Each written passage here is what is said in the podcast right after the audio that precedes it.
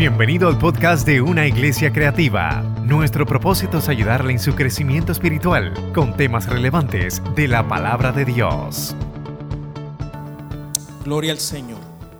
Déjeme comenzar hoy eh, con dos citas de Jesús. Algunas veces yo soy predicador y yo sé que algunas veces comenzamos con una cita de Martin Luther King, de, de no de Buda, de Mahatma Gandhi, esto, de algún presidente de los Estados Unidos. Pero yo quiero hoy, porque hoy todo es de Jesús, y me gustó lo que dijo el pastor David, nosotros tiramos fuegos artificiales el 4 de, de julio. Esto, y, pero eh, hoy es el día de nosotros, la iglesia, tirar fuegos artificiales. Hoy es el día que cambió la humanidad. El 4 de julio cambió la vida en, Norteamérica, pero el, el, día de resurrección cambió la vida al mundo entero. De hecho, que es antes de Jesús y después de Jesús. De hecho, que la iglesia judía adoraba a Dios eh, el día sábado, el séptimo día de la semana, y desde este momento dijeron, no, el último día le vamos a dar al Cristo resucitado, no, vamos a celebrar el domingo, por eso es que nosotros adoramos a Dios el domingo, porque es el primer día de la semana, es el día que resucitó y lo primero es para Él. Dos citas de Jesús. Yo soy, y yo les estaba explicando a ustedes, que en esa expresión Él está afirmando que Él es Dios, porque en Éxodo capítulo 3 Moisés le pregunta a Dios, ¿cuál es tu nombre? Yo voy a ir a Egipto a hablar en tu nombre, pero si alguien me pregunta quién te envió, ¿qué yo digo? ¿Cuál es tu nombre? Y Dios le dijo, dile, yo soy. Ese es mi nombre, yo soy. Entonces, ahora vemos a Jesús rescatando ese nombre de Éxodo capítulo 3 y él mismo dice de él, yo soy la resurrección y la vida. El que en mí cree, aunque esté muerto, vivirá. Y uno dirá, pero eh, eso va en contra de la teología pentecostal porque los pentecostales dicen que mientras hay vida hay esperanza, pero una persona que se muere no lo podemos sacar del purgatorio en oración para que vaya al cielo. No, no, pero es que no está hablando de muerte física, está hablando de muerte espiritual. Entonces, por eso es que él dice, por eso es que Pablo escribe más adelante y dice, cuando nosotros estábamos muertos en delitos y pecados, Él nos resucitó y nos dio vida juntamente con Cristo. ¿Entienden? Ahora entienden por qué. Y un muerto no tiene que hacer nada, no puede hacer nada. Un muerto no tiene la capacidad de hacer nada. Así que lo que está diciendo ese texto, que cuando nosotros estábamos muertos en, nuestros delitos y pecados, Él nos dio vida, es que nosotros no tenemos que hacer nada. Hay personas que dicen, para servir a Dios yo tengo que hacer... No, no, no, no. Para tenerlo como Salvador, usted solamente tiene que creer y rendirse a Él. Y Él va a ayudarlo. Amén. No es tan complicado como la gente lo quiere decir. Romanos 19 lo dice. Si tú crees en tu corazón y confiesas con tus labios que Jesucristo es el Señor, serás salvo. Eso es lo que hay que hacer. Al final de mi predicación yo te voy a dar la oportunidad a que tú puedas responder a esa, a esa invitación de creer y confesar a Cristo. La segunda cita que quiero decirles de Jesús es la siguiente. Él dijo, yo soy el camino, la verdad y la vida. Y nadie va al Padre sino por mí. El camino, todos los caminos conducen al cielo. No, Él dice, yo soy el camino. La verdad, porque ahora la discusión es tu verdad, mi verdad, nuestra verdad. No, no, no. La Biblia es enfática de que hay una verdad absoluta. ¿Ok? Ese es el problema que están enfrentando nuestras generaciones, que le dicen, todo es eh, relativo. Lo que es bueno para ti no necesariamente es bueno para mí. Entonces, ¿quién establece una verdad absoluta? ¿Quién establece el estándar para decir esto, esto es aceptable y esto no? Esto es bueno y esto no. Pues la palabra. Pero como el mundo no quiere aceptar la palabra de Dios, pues entonces dicen, no hay verdades absolutas. Pero imagínense, si no hay verdades absolutas para una cosa, no hay verdades absolutas para otra. Si yo voy por la carretera número 30 a 100 millas por hora y el policía me dice, deténgase ahí, caballero, porque usted rompió la ley, yo le puedo decir, porque no hay verdades absolutas, yo le puedo decir, eso es lo que tu perspectiva es que yo iba rápido, tu perspectiva es que yo eh, quebranté una ley, pero ¿quién establece cuál es la ley? Yo pienso que yo soy un buen, eh, un buen eh, chofer y aunque yo iba a 100 millas por hora, no maté a nadie, no choqué, no había mucho carro, pude hacer las maniobras, hasta por el pasto me, pasé y, no me ocurrió nada. Uno puede entonces, uno podría entonces justificar todos los actos que uno hace porque no hay un estándar. Porque el que dice que no hay verdad absoluta no puede decir, no hay verdades absolutas para Cristo, pero para las otras hay verdades absolutas. El que piensa que no hay verdades absolutas está diciendo no hay verdades absolutas para nada. Entonces, eso, ese argumento se cae. Porque la verdad absoluta la tiene Cristo. Él establece lo que es bueno, lo que es malo, lo que es santo, lo que es, lo que es eh, profano. Y él dijo, yo soy la verdad. En otra ocasión le dijo, cuando ustedes conozcan la verdad, la verdad los va a hacer libre. ¿Y qué es lo que tenemos que conocer? A Él, porque Él dijo que Él es la verdad. Cuando ustedes me conozcan a mí, ustedes van a ser libres. Eso fue lo que Él dijo, porque ya Él había establecido, yo soy la verdad. Y cuando ustedes conozcan la verdad, la verdad los hará libres. También al final Él dice, yo soy la vida. Y eso es lo que estamos celebrando hoy, la vida. Hoy es un día de celebrar vida, de celebrar esperanza, de celebrar resurrección. Yo soy la vida. Por eso fue que él dijo, yo les vengo a dar vida abundante. La vida. La vida no es respirar. La vida no es comer y, dormir y pasar un buen tiempo. Esa no es la vida. Esa es la existencia. Pero la vida es el propósito y la esencia de lo que yo hago cuando existo. Y él dijo, yo soy esa esencia. Yo soy ese propósito. Yo soy la vida. Y para culminar, para dar el palo final, dice, y nadie va al Padre sino por mí. Porque yo les he estado diciendo estos, estos tres días que el pecado primordial de la iglesia es el pecado. E, e, e, ese es el problema principal de la humanidad, el pecado. Y Él es la solución al pecado.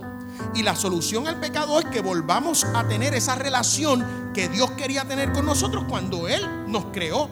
Yo se lo dije algunos de ustedes no estaban aquí, pero eso está en Efesios capítulo 1, verso 4 al 6, que antes de la creación del mundo, Él nos creó, Él nos pensó, Él nos predestinó para la alabanza de su gloria.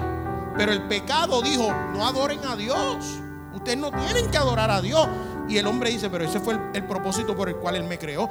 Y, el pecado dice, pues no, pues eso no es.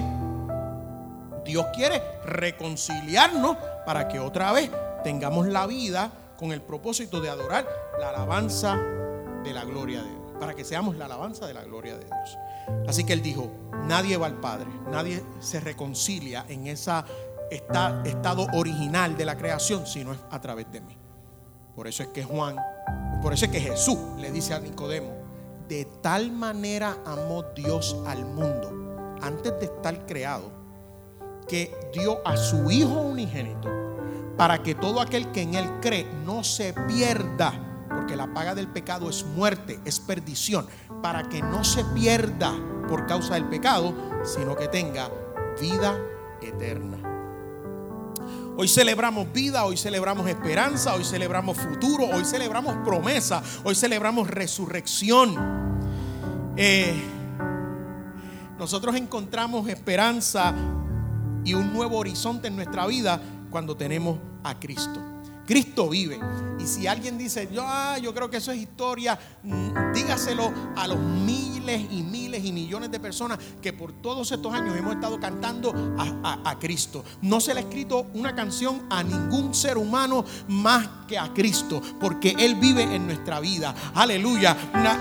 nosotros pertenecemos Aleluya. Alguien me preguntó, ¿en qué tú trabajas? Y yo no sabía qué decirle. Le digo que trabajo en la academia. Eh, cristiana de la iglesia del Calvario, o le digo que trabajo en un banco, le digo, ¿qué le digo? ¿Qué le digo? Pues mira, yo trabajo para una agencia, aleluya, que es mundial. Tenemos, eh, tenemos eh, eh, sucursales alrededor del mundo. ¿Y qué hacen ustedes? Nosotros hemos levantado orfanatos, nosotros hemos levantado universidades, nosotros hemos levantado hospitales, nosotros hemos reconstruido comunidades, nosotros estamos siendo de influencia a líderes políticos y líderes gubernamentales. Nosotros hemos cambiado la vida, aleluya, eh, eh, de pobreza de personas a una vida de abundancia. Nosotros hemos ayudado a matrimonios a poder fortalecerse. Nosotros hemos bendecido la vida de niños que están naciendo y que no saben su futuro, pero que Dios los bendiga y los ayude. Nosotros, aleluya, hemos producido cantantes. Nosotros hemos producido músicos. Nosotros hemos producido escritores. Nosotros hemos producido, aleluya, constructores, administradores. Nosotros hemos producido pastores, evangelistas, porque nosotros somos la iglesia de Jesucristo. El que vive, Él es el CEO. Aleluya. Hoy es la celebración más grande para los que seguimos a Jesús. Y es la garantía de la salvación y la vida eterna. La tumba está vacía. Pero la tumba de Buda está llena. Y bastante llena porque él estaba medio. La tumba de Confucio está llena. La tumba de Mahoma está llena. La tumba de Ron Hubbard, el, el, creador de cientología, está llena. La tumba de Juan John Smith, el creador de los mormones, está llena. La tumba de Charles Russell, el creador de los testigos de Jehová, está llena. La única tumba que está vacía es la de Jesucristo, nuestro Salvador. Y a ese nosotros estamos adorando en el día de hoy. Aleluya. Hoy es el día de Cristo. Hoy es el día de Cristo. Hoy es el día de Cristo. Dios rompió parámetros de manera brutal. No se supone eh, eh, un pastor, un pastor en los tiempos de Jesús era una, un oficio muy despreciado. El que, el que era pastor de ovejas no tenía buena reputación y no tenía buena credibilidad. A un pastor de ovejas no se le, no se le incluía en un juicio.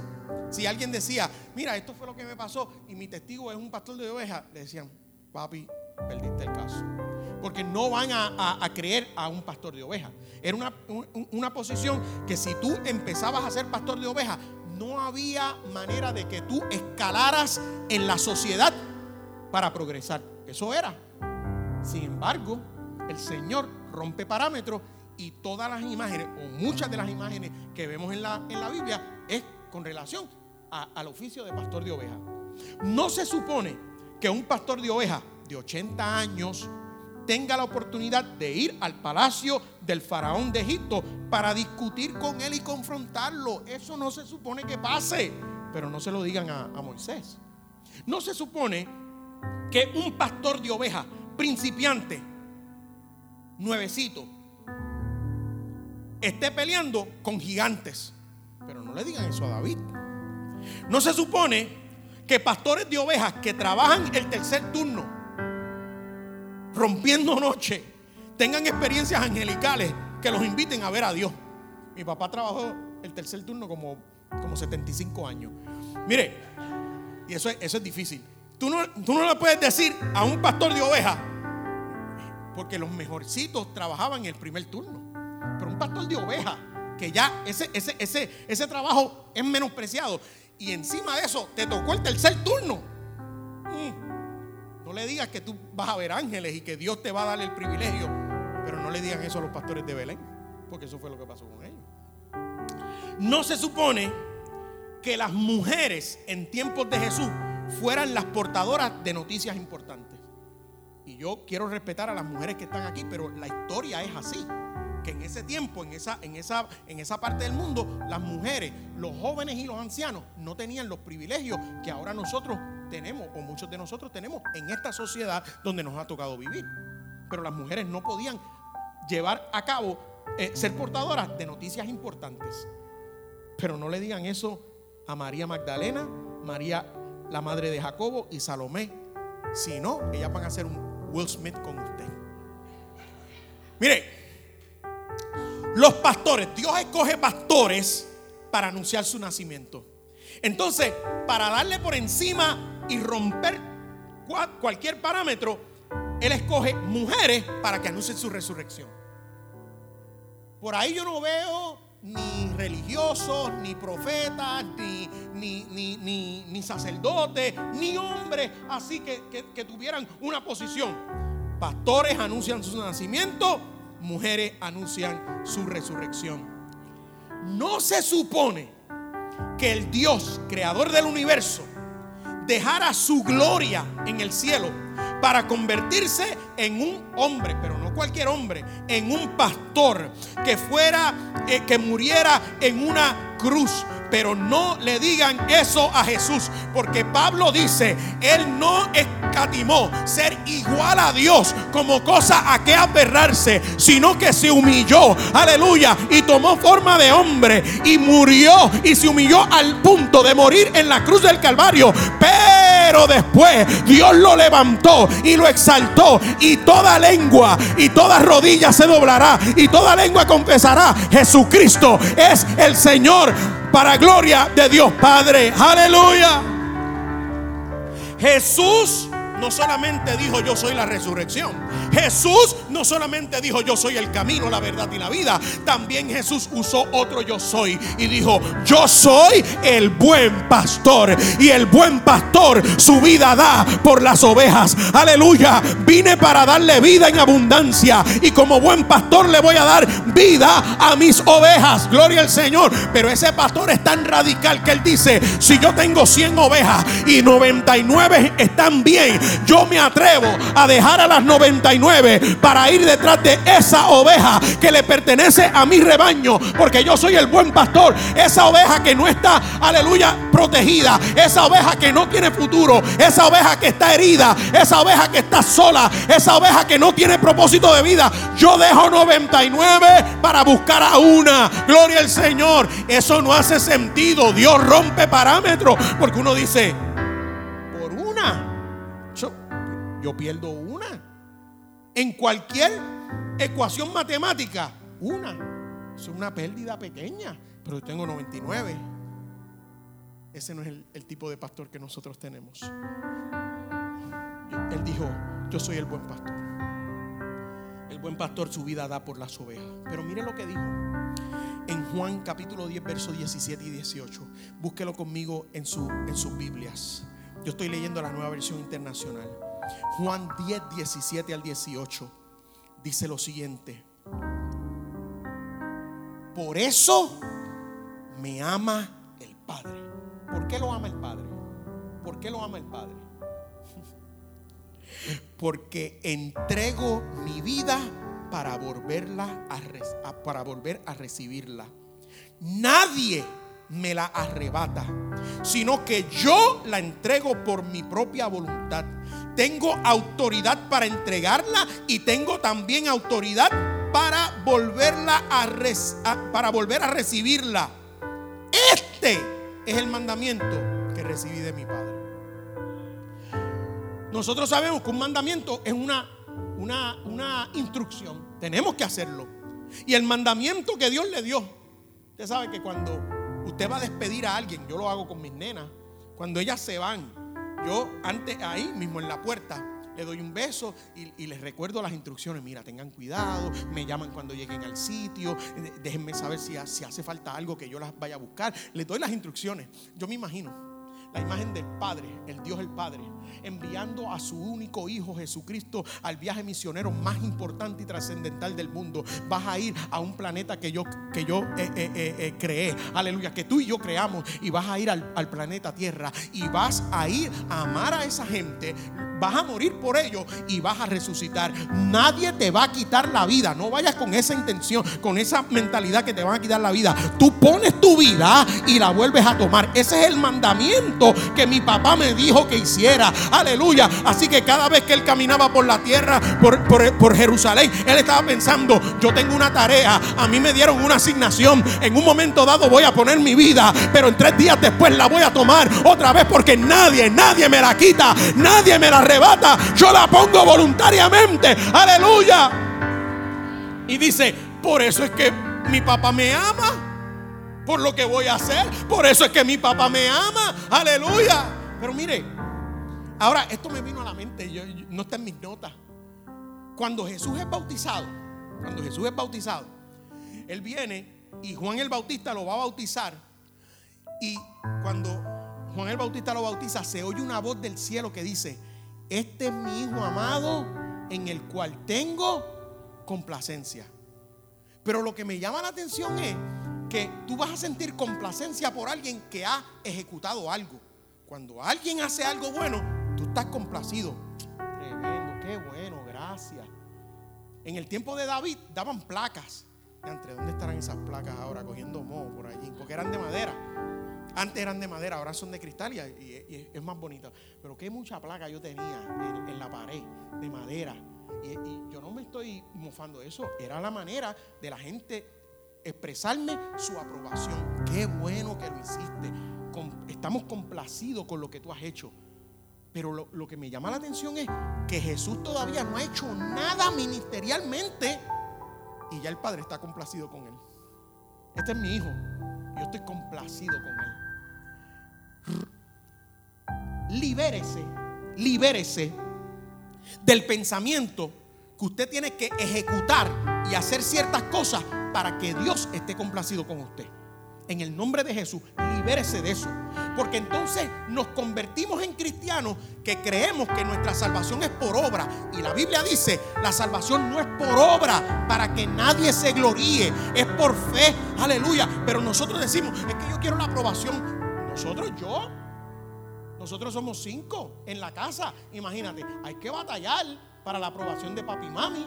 Hay que batallar por esa lata de CB, no. Porque mami era, era un poquito chipe y no compraban soda. Saludables, saludables, saludables, saludables. Ellos eran saludables y no compraban soda. Sino que compraban jugo de tan. Eso ya lo descontinuaron. Eso lo descontinuaron. Todavía venden jugo tan.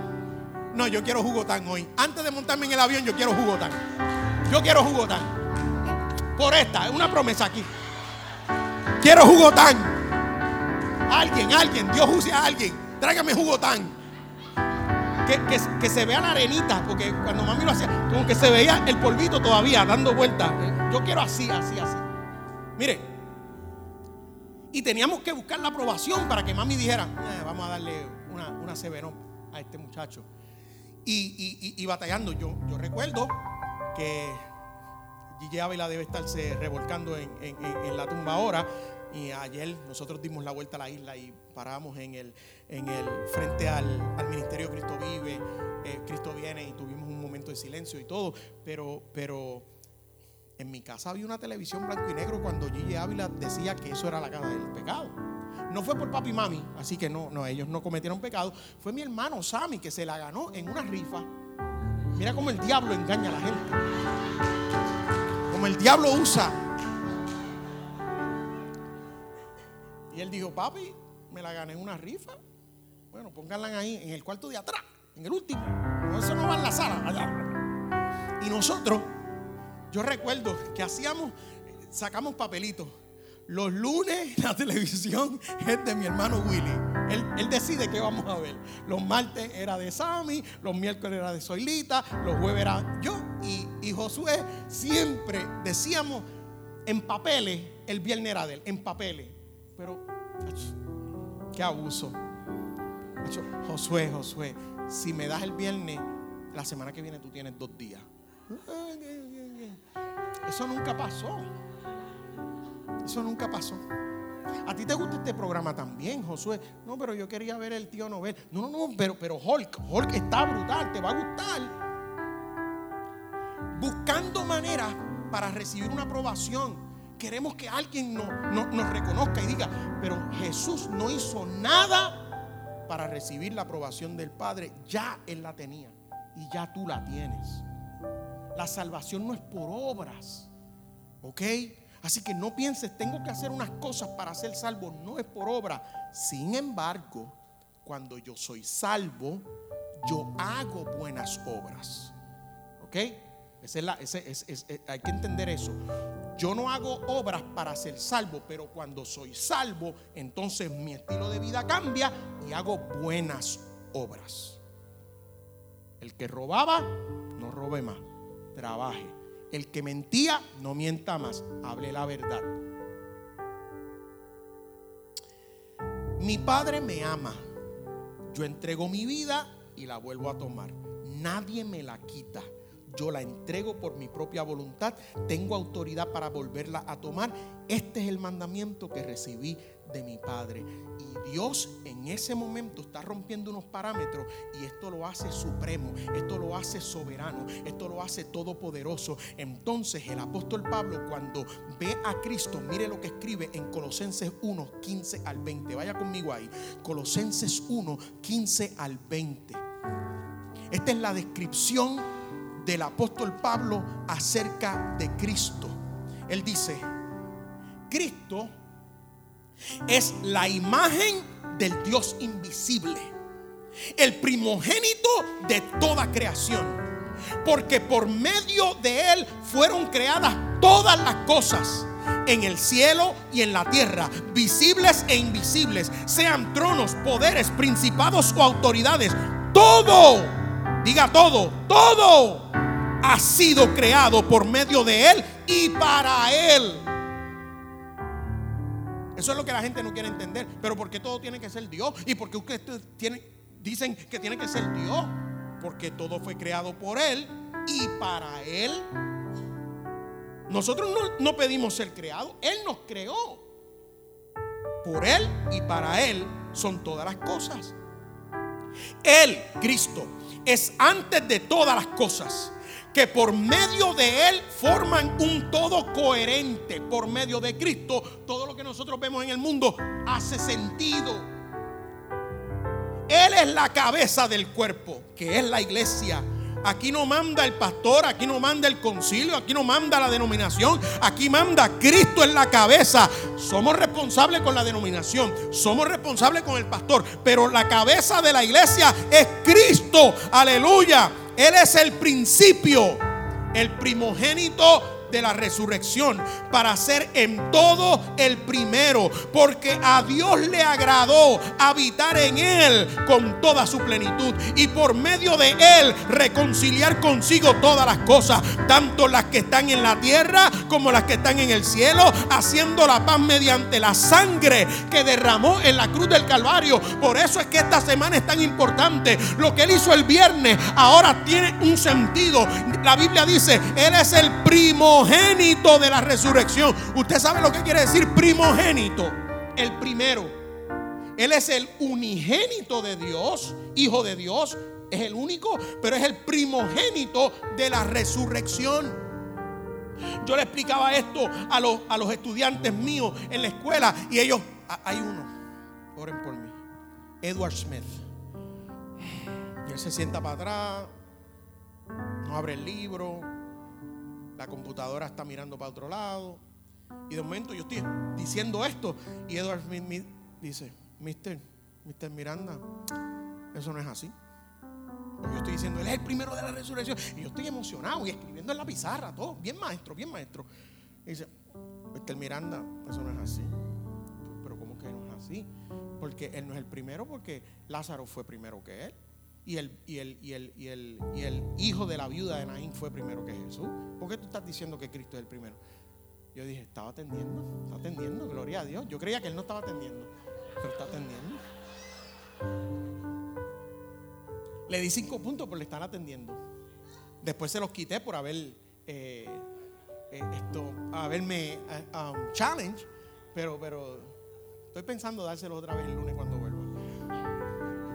yo le dije, tremendo, tremendo, eh, eh, Edward, está, tienes, tienes, tienes algo ahí. Déjame explicarte por qué la Biblia dice que él es el primero. Porque el hijo de la viuda de Naín volvió a morir y está muerto. Lázaro, después de cuatro días de muerto, Jesús lo resucita y volvió a morir y todavía está muerto.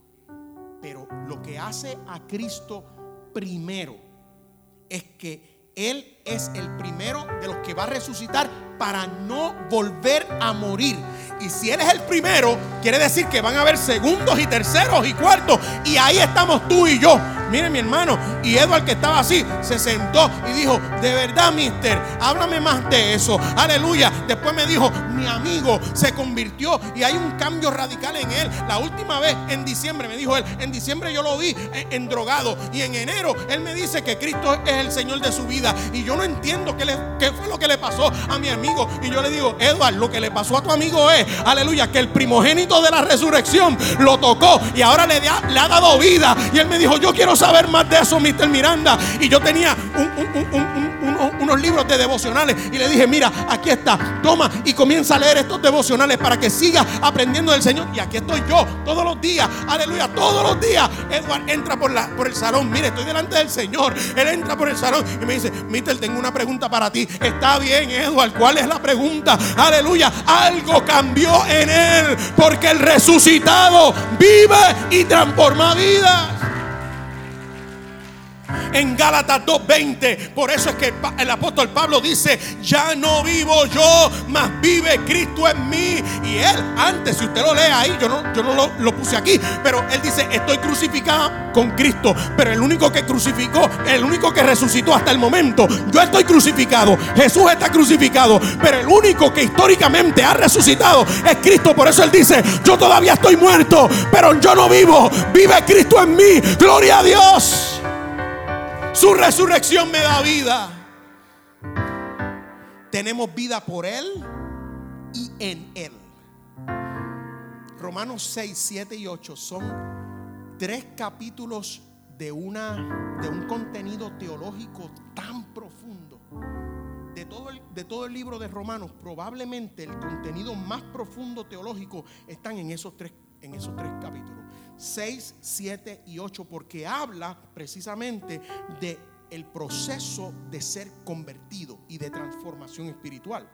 Romanos capítulo 6 nos dice que debemos estar muertos al pecado y vivos en Cristo.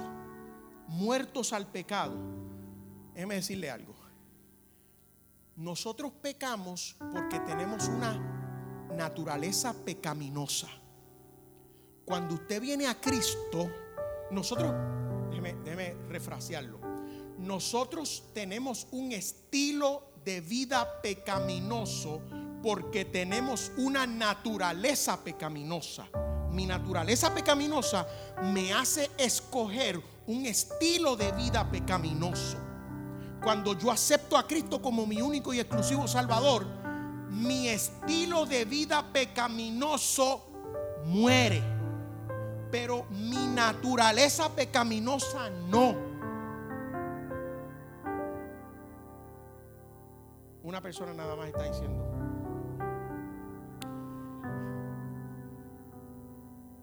Nosotros tenemos una naturaleza pecaminosa.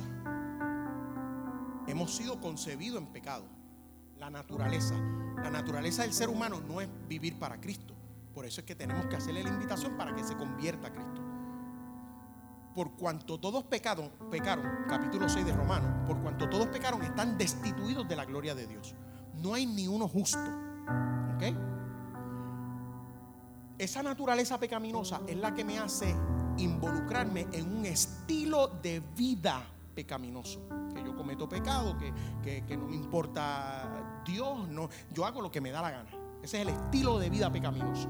¿Ok? Apartado de Dios, Él no está en mi noticia porque tengo una naturaleza pecaminosa, nos vamos por ahí. Cuando yo acepto a Cristo, Cristo dice, tu estilo de vida, estilo de vida pecaminoso ya no es. Ya eso no es lo que te guía, ya eso no es lo que determina las decisiones que tú vas a tomar. Ahora tú tienes una vida en el espíritu. ¿Ok? Pero mi naturaleza pecaminosa todavía está aquí. Por eso es que Filipenses 1.6 dice, el Señor perfecciona la obra que Él comenzó en mí hasta el día de Jesucristo. Hasta que Él venga o yo me muera, Él sigue trabajando en mí porque yo sigo con una naturaleza pecaminosa. No tengo estilo de vida pecaminoso, pero tengo naturaleza pecaminosa. Por eso es que Él dice en Romanos 6, debemos estar muertos al estilo de vida pecaminoso y estar vivos en Cristo, porque Cristo y su Espíritu Santo es el que va a controlar el impulso de la naturaleza pecaminosa. ¿Lo entendieron? Esta. Lo leen en, mi libro, en el capítulo 4 eh, del libro que va a salir. Eso es profecía. Romanos capítulo 8. Mani, necesito auspiciadores.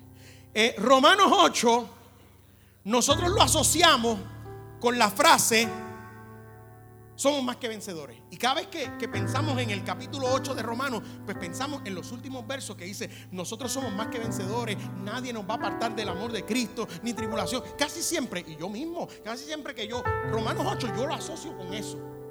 Pero en Romanos 8 hay, hay un verso, el versículo 11 específicamente, que yo lo voy a refrasear. Ustedes lo van a ver, pero yo lo voy a refrasear para que ustedes entiendan lo que quiere decir ese. ¿Cómo es que somos más que vencedores? ¿Por qué es que yo puedo decir soy más que vencedor en Cristo Jesús? ¿Por qué? Porque es que yo puedo decir ni lo alto, ni lo bajo, ni lo profundo, ni ninguna cosa creada me puede apartar del amor de Dios. ¿Por qué es que yo puedo decir eso? Porque es que venimos aquí y los muchachos, este grupo de adoración, yo no sé si ustedes pueden hacer una gira un día y, ir a Ebenecer y, cantar y, ministrarnos. Una girita. Si ustedes conocen algún pastor que trabaja en el aeropuerto que les pueda conseguir. Eh, eh,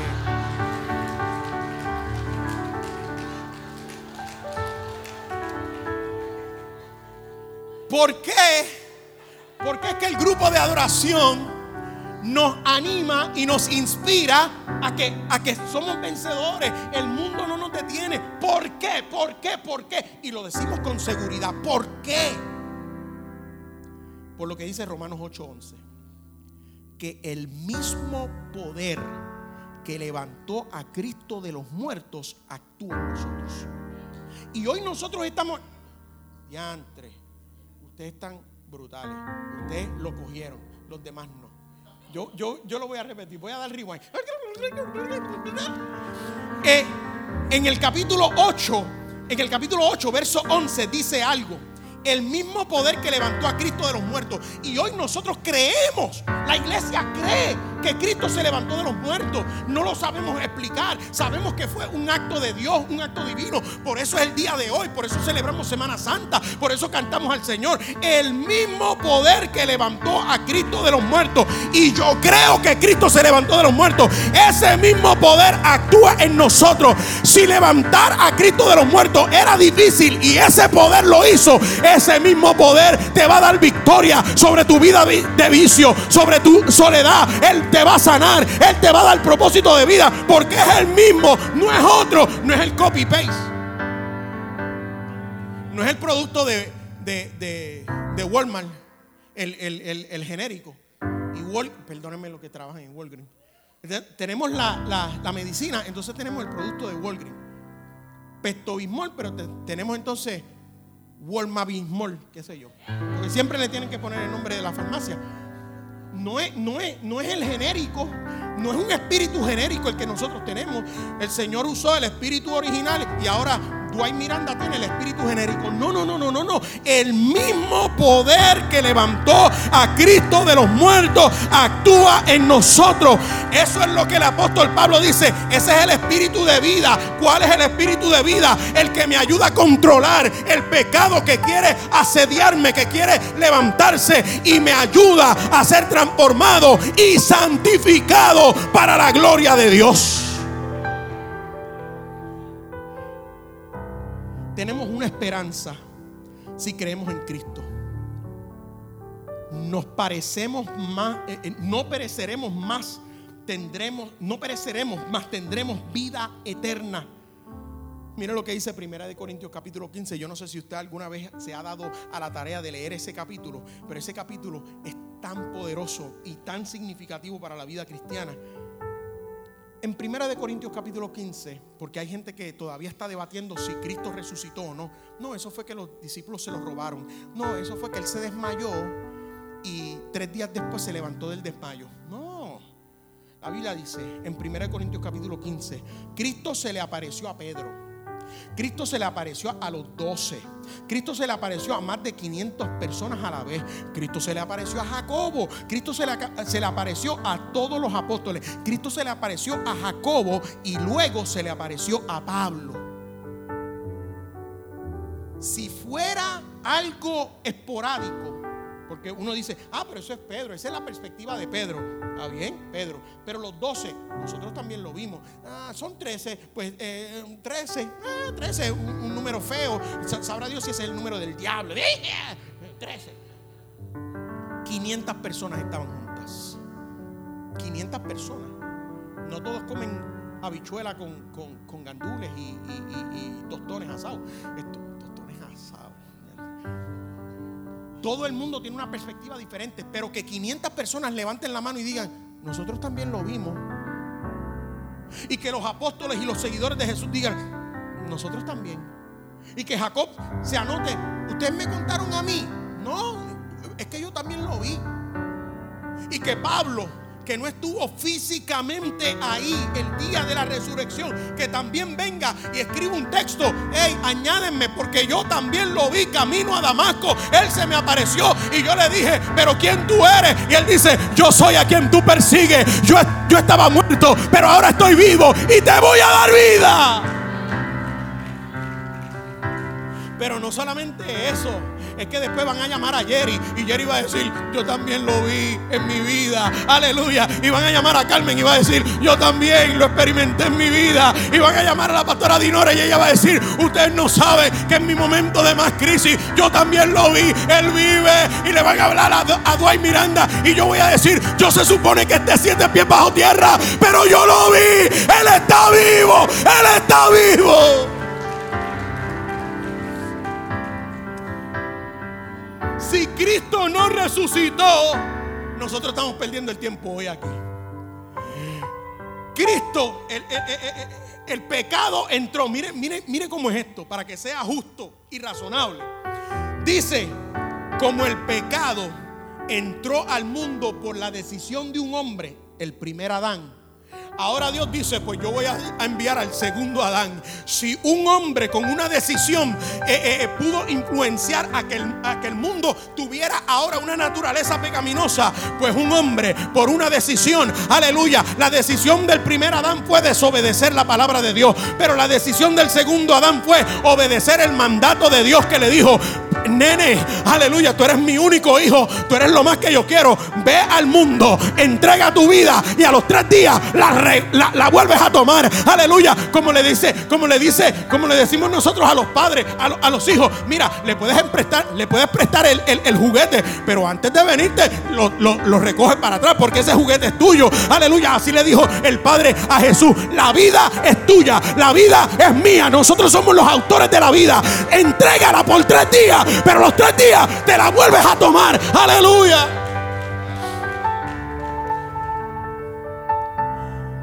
Entonces, ahora nosotros podemos decir con toda autoridad las palabras que dice Primera de Corintios capítulo 15 verso 55, donde está o muerte tu aguijón, donde está o sepulcro tu victoria que no pudieron retener al Cristo de la gloria, aleluya, porque Satanás, el cuco de Satanás era la muerte. Cuando ellos pecaron dijo, "Uh, ahora ustedes van a morir", porque él sabía que Dios no había creado al ser humano para morir. Entonces ahora eh, eh, eh, la la, carta de la manga de, Satanás es, ahora ustedes van a morir. Y eso era el cuco. Ay, Dios mío, ahora vamos a morir. Y Jesucristo dijo, no te preocupes, que yo a través de esa misma estrategia de morir, le voy a quitar la autoridad a la muerte. Yo voy a morir, yo voy a poner mi vida, pero en tres días voy a decir a la muerte, devuélveme, para atrás lo que me pertenece. Y en ese sentido, ahora Jesús se para frente a Satanás y le dice, ¿cuál es tu arma más, más poderosa para la humanidad? Que se mueran pues ¿dónde está, o oh muerte, tu autoridad? ¿Dónde está sepulcro? Porque no me pudiste eh, eh, detener a mí y yo voy a ser el primero. Conoce al primero que va a resucitar y después de mí van a venir miles y miles y miles y millones que también van a resucitar. Porque el mismo poder que actúa en mí cuando yo resucité va a actuar en ellos. Mire, usted anda con un poder que algunas veces nosotros ni sabemos. Por esa razón. Y que muchas veces a Marcos le dieron placas con este texto a la parte de abajo. Porque siempre daban unas placas en reconocimiento a lo que usted ha hecho y ponían el día, ponían la fecha y al final un textito bíblico. Y este era el más famoso. Sabiendo que tu trabajo en el Señor no es en vano. Que muchas, que muchas veces yo leí ese, ese texto que me lo dijeron a mí. Pero usted sabe que cuando yo me estaba preparando para este, para este verso, para este eh, mensaje, yo decía, wow, eso es más que un, que un texto para una placa, eso es más, eso, esa es la esencia de la vida cristiana, porque ese es el último versículo del capítulo 15 de Primera de Corintios que habla de la majestuosa resurrección de Cristo. Y entonces el versículo 58 termina diciendo eso. Por esa razón, porque Cristo resucitó, por esa razón, manténganse firmes e, e inconmovibles, progresando siempre en la obra del Señor, consistente, consciente, sabiendo que su trabajo en el Señor no es en vano. Yo voy a mantenerme firme, yo voy a seguir progresando, yo voy a darme cuenta que todo lo que yo hago va a ser una diferencia no es en vano. El que está en el parking no es en vano. El que da un tratado no es en vano. El que ora no es en vano. El que envía un texto no es en vano. El que canta no es en vano. El que toca instrumento no es en vano. El que sirve no es en vano. Aleluya. Porque Cristo vive. Porque Cristo resucitó. Todo lo que yo hago es confirmando y afirmando que Cristo vive. Y esa vida de Cristo se manifiesta en las acciones que yo hago en nombre de Cristo. yo me voy a comprar este CD. Wow. Conclusión. Prepárense porque en unos minutos yo voy a hacer un llamado al altar. Y si tú no conoces a Cristo o si quieres reconciliarse con el Cristo vivo, yo te voy a hacer una invitación a que vengas. Colosenses capítulo 1, verso 27 dice, Cristo en nosotros es la esperanza de gloria. Tú y yo estamos caminando por las calles de Juncos, de Gurabo, de Caguas, de Humacao, de Las Piedras, de Carolina, donde quiera que tú vives. Tú y yo estamos caminando cargando una esperanza de gloria. Te hayas peinado o no, te hayas echado desodorante o no, tú y yo estamos cargando una esperanza de gloria. Cristo en mí es la esperanza de gloria, no solamente para mí, no solamente Cristo en mí me da esperanza de que en un momento dado yo voy a ser, yo voy a, vivir una vida transformada de gloria en gloria. No solamente para mí, es que cuando yo se lo digo a otra persona, le estoy trayendo esperanza de gloria a esa persona. Por eso es que yo creo en las misiones. Por eso es que yo, yo voy a ir a Turquía y voy a ir a esa parte del mundo. Porque yo tengo una gloria, una esperanza de gloria en mí que la tengo que compartir con alguien. Cristo resucitó y por ende la esperanza de vida eterna está viva. Por eso es que esta es la introducción y quiero decirle que el título de mi mensaje en el día de hoy es La esperanza vive. Así que abran sus Biblias. no, no, no. Ese es el título que se me olvidó decirle. La esperanza vive. Cuando Jesús asciende al cielo, pero antes, antes de ascender al cielo, le dice a sus discípulos dos cosas. Le dice muchas, pero yo voy a, sacar dos aquí. Número uno, en Mateo 28, 19 al 20, le dice, vayan y compartan esta historia con todos hasta lo último de la tierra. Compartan esta historia de mi resurrección con todos. Y a mí me, me, encanta el libro de los hechos porque después donde quiera que ellos iban, eso era lo que ellos hablaban, hablando de Cristo resucitado, hablando del Cristo que murió en la cruz del Calvario, pero que ahora ha resucitado. Ellos iban hablando. Lo segundo que le pide que hagan es que no se angustien. Juan 14, 1 al 3. No se angustien. no pierdan su confianza, no pierdan su fe en Dios ni en mí. Porque la parte de convertirnos a Cristo, de aceptar a Cristo como único y exclusivo Salvador, ese es fácil. Con lo que nosotros batallamos es cómo me mantengo sirviendo al Señor. Porque la vida nos trae tantas situaciones. Y Él le da la respuesta, le dice, no se angustien, no pierdan su confianza en Dios. Juan 14, 1 al 3, yo voy a prepararles un lugar y vendré otra vez para llevármelos conmigo. Para que ustedes estén donde yo esté y, por si acaso alguien dudaba que eso fue de corazón, él dice, si no fuera así, yo no se los hubiese dicho. Por si acaso alguien dijo, no, es que él dijo esas palabras para motivarnos, no. Él dice, si no fuera así como yo les estoy diciendo, yo no se los hubiese dicho. ¿Qué es lo que, lo que yo les estoy diciendo? Que el día de la resurrección de Cristo es el primer día para nosotros comenzar a celebrar el retorno de Cristo.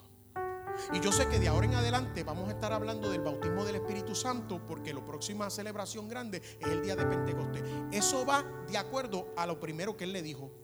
Vayan a todo el mundo, hasta lo último de la tierra, contando mi historia de resurrección. Pero para eso ustedes necesitan un poder y una autoridad. Y yo se la voy a dar en el Espíritu Santo.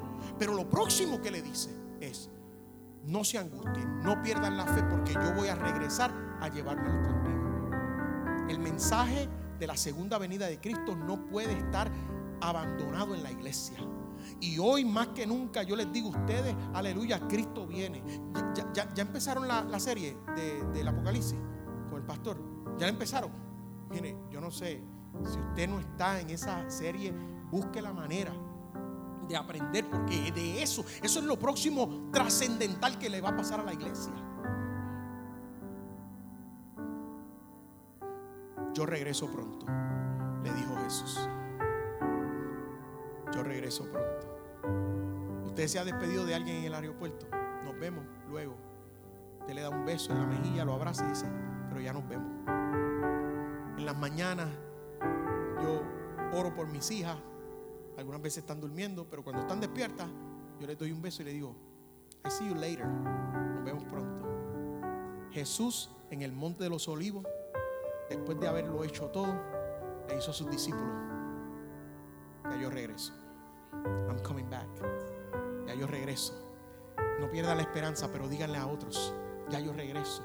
Aleluya. Tu, tu deuda ha sido pagada. Gloria a Dios. Tu deuda ha sido pagada y el que pagó la deuda va a regresar para buscarte con él. Y yo quiero, aleluya, que nos pongamos en pie y busquemos en nuestras Biblias. Ahora es que yo voy a empezar a predicar. Busquen sus Biblias. Primera de Tesalonicenses, capítulo 4, verso 13 al 18. Yo voy a leerlo en la, en la nueva versión internacional. ¿Va a aparecer aquí en la nueva versión internacional? Amén. Sí, amén.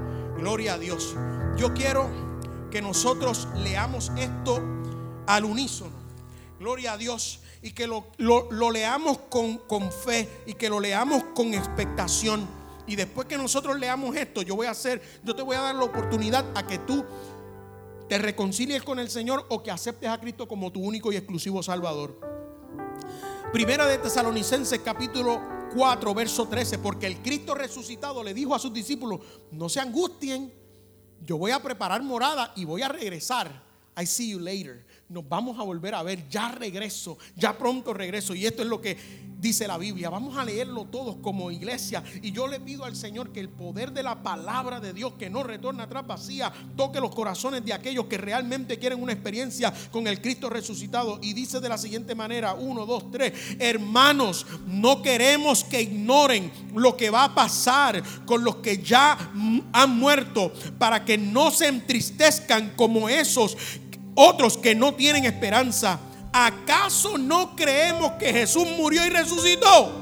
Así también Dios resucitará con Jesús a los que han muerto en unión con Él, conforme a lo dicho por el Señor. Afirmamos que nosotros, los que estemos vivos y hayamos quedado hasta la venida del Señor, De ninguna manera nos adelantaremos a los que hayan muerto. El Señor mismo descenderá del cielo con voz de mando, con voz de arcángel y con trompeta de Dios. Y los muertos en Cristo resucitarán primero. Luego los que estemos vivos, los que hayamos quedado, seremos arrebatados junto con ellos en las nubes para encontrarnos con el Señor en el aire. Y así estaremos con el Señor para siempre. Por lo tanto, anímense unos a otros con estas palabras. Aleluya. Anímense los unos a otros con estas palabras. El Cristo que resucitó viene pronto. I see you later. I see you later. I'm coming back. Yo regreso. Yo regreso. Yo regreso. Comience a alabar al Señor. El Cristo resucitado va a regresar. El Cristo resucitado viene pronto. Viene pronto. Cristo viene pronto. Porque está vivo. Él va a regresar. Aleluya.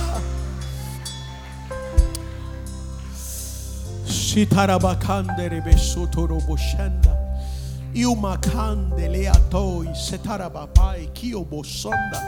Irabasuliria kabashenderere kiabasaya. Aleluya.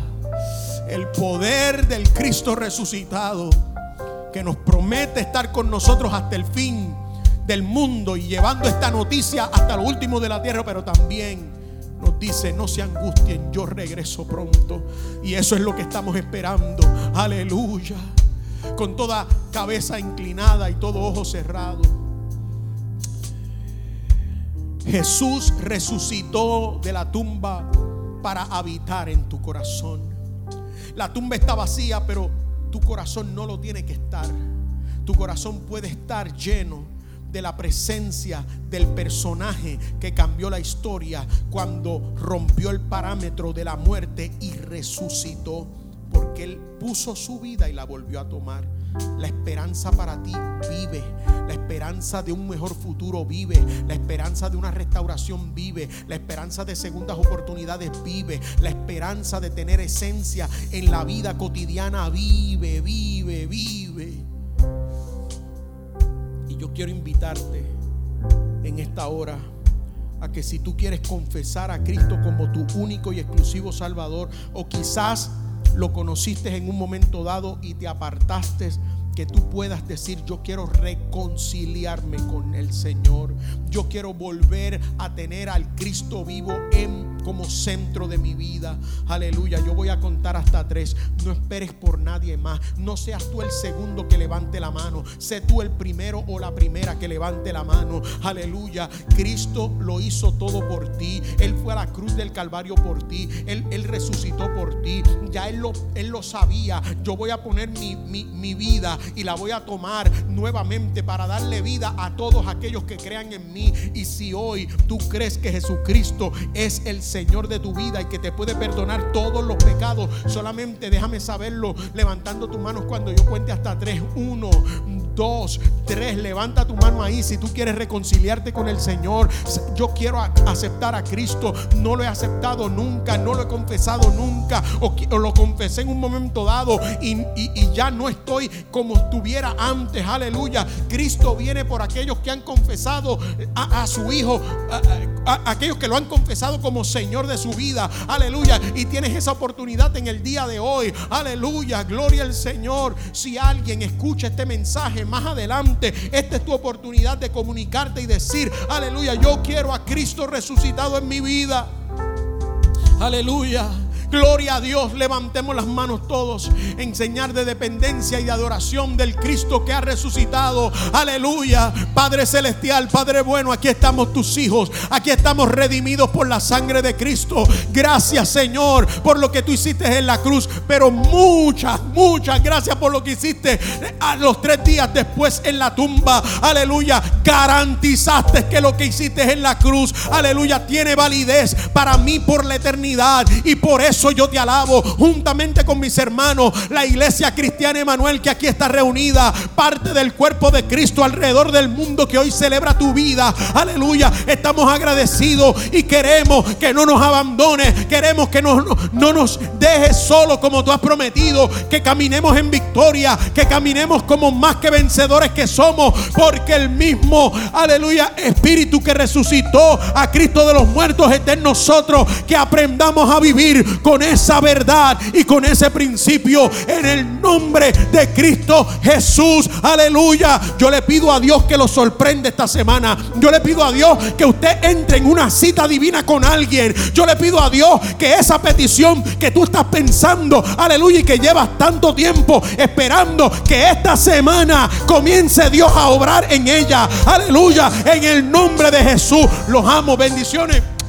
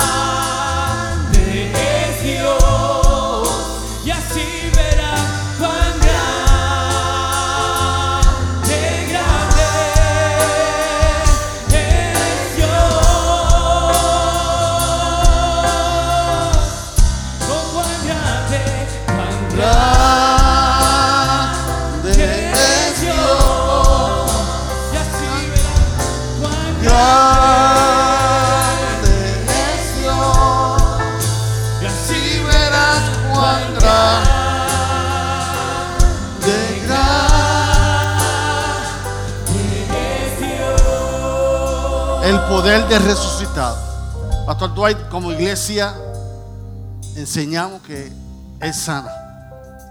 Predicamos que es sana. Su palabra dice que por sus llagas somos curados. Gracias por escuchar nuestro podcast. Para conectarse con nosotros, siga nuestra página web, unaiglesiacreativa.com o en Facebook, Una Iglesia Creativa, donde hay un lugar para cada miembro de su familia.